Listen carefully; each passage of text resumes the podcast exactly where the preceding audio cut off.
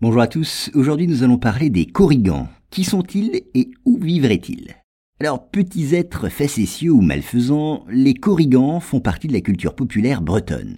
Ils y ont nourri de nombreuses légendes encore vivaces et s'ajoutent à d'autres créatures fantastiques popularisées par les traditions celtiques.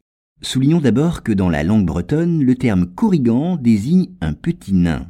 Mais ils ont reçu aussi d'autres noms comme ceux d'oségan ou poulpiqué, et il en existe parfois des formes féminines. Alors de quoi s'agit-il? Eh bien, les corrigans sont des êtres fantastiques décrits par le folklore breton, on l'a dit. Ils vivent donc essentiellement en Bretagne. Ils verraient le jour dans des espaces souterrains où ils reviendraient pour mourir. Et puis ces petites créatures se plairaient aussi dans l'eau, car ils fréquenteraient volontiers les sources et les fontaines. On les trouverait aussi dans les grottes ou près des dolmens. Que sait-on encore à leur sujet? Eh bien, les récits présentent les corrigans de manière assez diverse. Ils sont parfois décrits avec de beaux cheveux et des yeux rouges, faits pour envoûter les hommes. Et dans l'imagination populaire, les corrigans sont plutôt petits et difformes. Ils ont des corps velus et de larges oreilles. Leur tête, elle, un peu grosse, serait coiffée de chapeaux ornés de rubans. Mais pour certains auteurs, les corrigans seraient des êtres de grande taille, au contraire, pourvus de sabots et de griffes.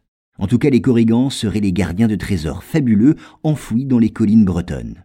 Cette fonction les rendrait très riches, mais soucieux de ne pas dilapider leur butin, ils se montreraient très avares.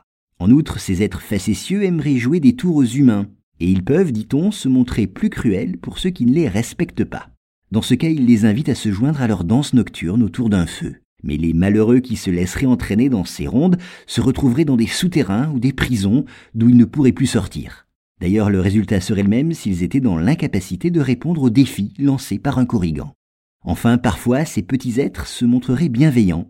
Dotés de grands pouvoirs, ils pourraient alors aider ceux qui les invoquent. Et puis il serait plus actif à certains moments de l'année, comme le 31 octobre par exemple.